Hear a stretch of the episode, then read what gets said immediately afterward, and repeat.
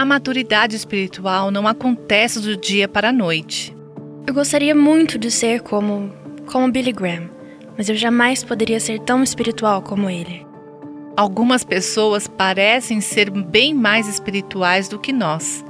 Porém, ao ler as biografias de conhecidos cristãos do passado, percebi algo.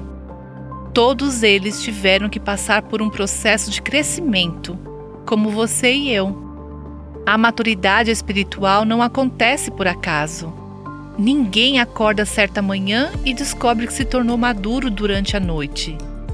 Os heróis da fé seguiram um processo de submissão ao Senhor, obedecendo-o e estudando a Sua palavra.